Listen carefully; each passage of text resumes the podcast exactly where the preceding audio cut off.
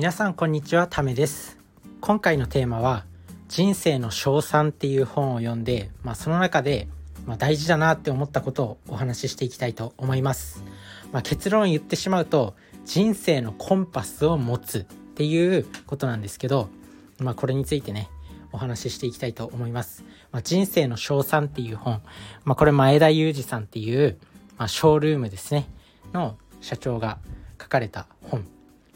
まあ、前田裕二さん、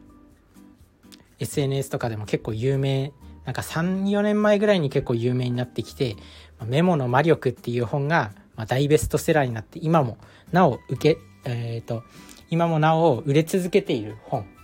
で、まあ、人生の賞賛っていう本読み終わった後めちゃくちゃモチベーション上がるし、うわこの人天才だってめちゃくちゃ思います。で、もう打ちひしがれるんですけど、こんな、こんな天才が異常なほど努力してるんですよ。そりゃ成功するよねって思います。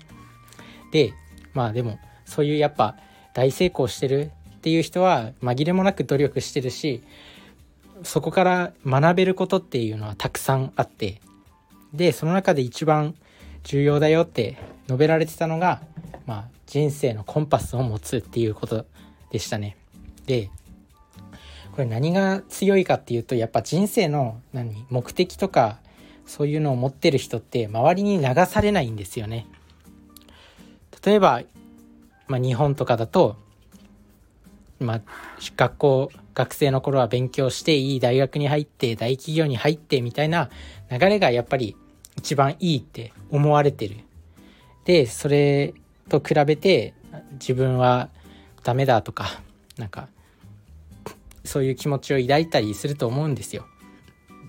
で事実なんかこう会社に就職する時の採用とかも学歴採用とかあったりして、まあ、学歴フィルターみたいなのがあると思うんですけど人生のコンパス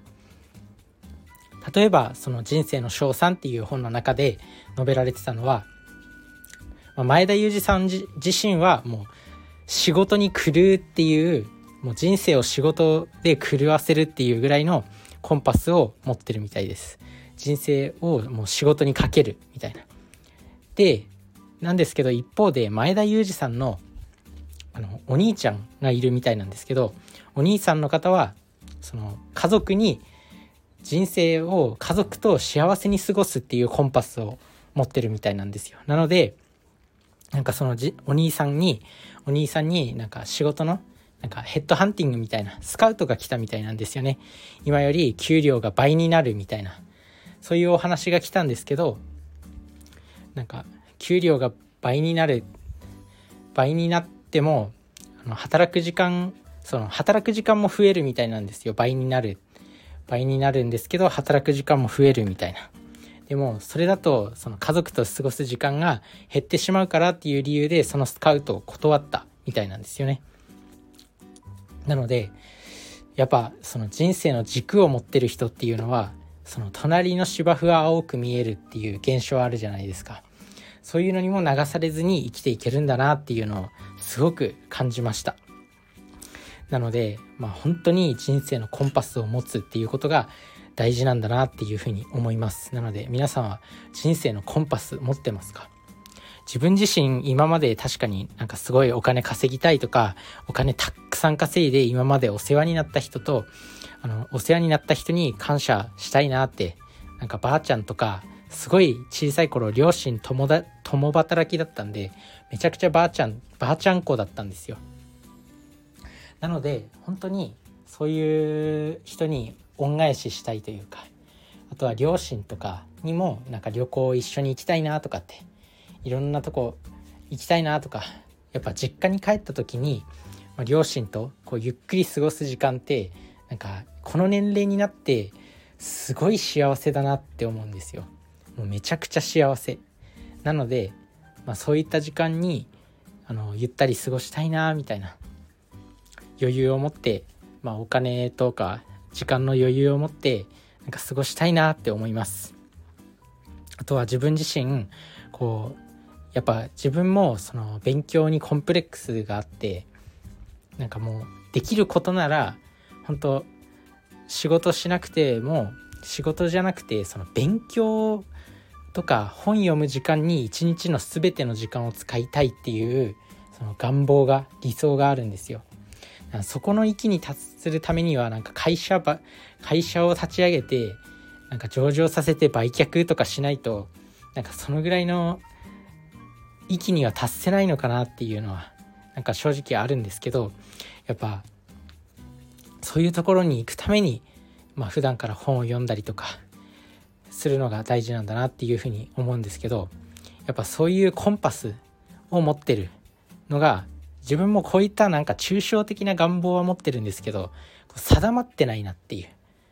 なんか漠然としてるなっていうそれってめちゃくちゃなんかダサいなっていうふうに思っててまあ自分自身もすごくダサいです正直。その本を読んでまあ衝撃というか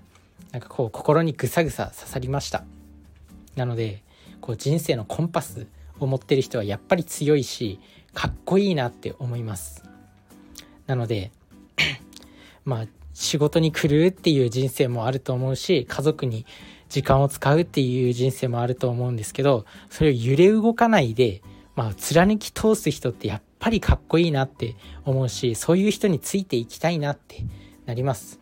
まあ、有名な漫画に「ワンピースってあるんですけどワンピースのルフィも海賊王に俺はなるっていう目標をずっと崩さないじゃないですか。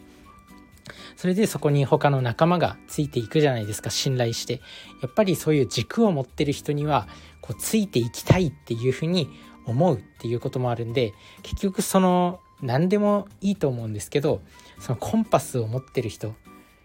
があの結局一番幸せな人生を送るんじゃないかなと思います。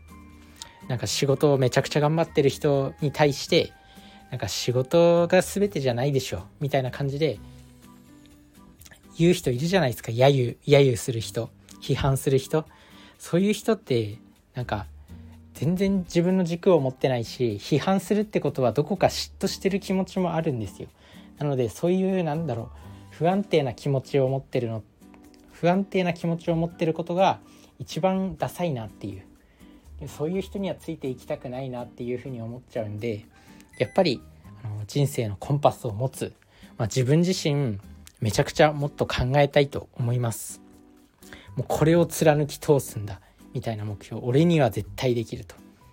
で前田裕二さんもそのなんかノートが30センチの30センチの分厚さになるぐらい自分について考えたって言ってたんでもう自分のことなら何でも答えられるぐらい深く掘り下げたっていう風に言ってたんで30センチですよ。ノート1冊なんかあのキャン有名なキャンパスノート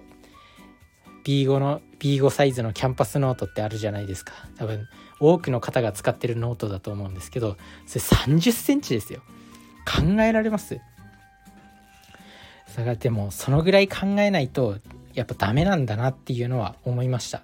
なので自分もちょっと挑戦してみようか。な自分自身についてそのノートが30センチ分ぐらいになるぐらい自分についてちょっと考えてみようかなと思います。まあ、何日も何日もかかると思うんですけど、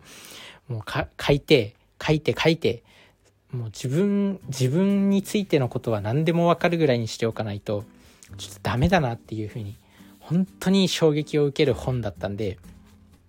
まあ、ぜひ読んでみるといいと思いますし、まあその中で一番大事なのは、やっぱり人生のコンパスを持つっていうところだったんじゃないかなって思います。皆さんもぜひ読んでみてください。そして人生のコンパスを持ってみてください。それじゃあね、バイバーイ。